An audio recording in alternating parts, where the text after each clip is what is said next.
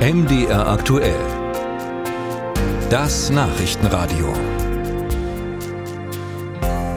Gazastreifen ist heute Morgen eine Waffenruhe offiziell in Kraft getreten. Die Feuerpause ist zunächst auf vier Tage angelegt und soll dazu genutzt werden, Geiseln zwischen Israel und der radikal-islamischen Palästinenserorganisation Hamas auszutauschen. Die ersten Geiseln sollen am heutigen Nachmittag freikommen.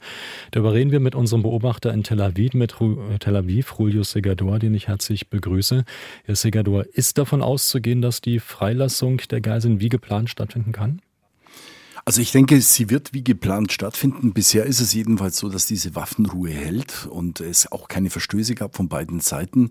Und ja, ein ganzes Land hält eben mit Israel den Atem an, ob das auch so klappen wird, dass dann um 16 Uhr Ortszeit, 15 Uhr deutscher Zeit die Geiseln frei kommen. Aber nicht nur in Israel halten die Menschen den Atem an, sondern auch im Gazastreifen ist es so, dass die Menschen sehr, sehr glücklich sind, weil sie zum ersten Mal jetzt seit fast sieben Wochen wieder frei auf die Straßen gehen können, nicht Angst haben müssen, bombardiert zu werden. Also auch hier ist es eine, eine deutliche Entspannung, die zu sehen ist mit dieser Waffenruhe.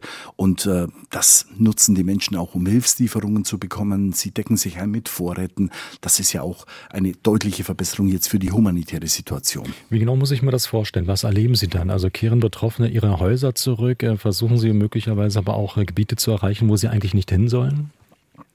So ist es. Also es gibt ja sehr, sehr viele, die in den Süden sind und im Süden auch ihre Häuser verlassen haben. Die kehren zurück. Wir haben Bilder gesehen von unserem TV-Team, also Mitarbeiter, die wir dort haben, die äh, hier einen, einen Bürger einen aus Gaza begleitet haben. Da ist natürlich viel, viel Emotion mit dabei. Aber es gibt auch Menschen, die versuchen jetzt in den Norden zu gehen. Und das ist natürlich mit großen Schwierigkeiten verbunden, weil das israelische Militär klipp und klar gesagt hat, wir lassen aus dem Süden keine Menschen zurück in den Norden. Das ist Kriegszone.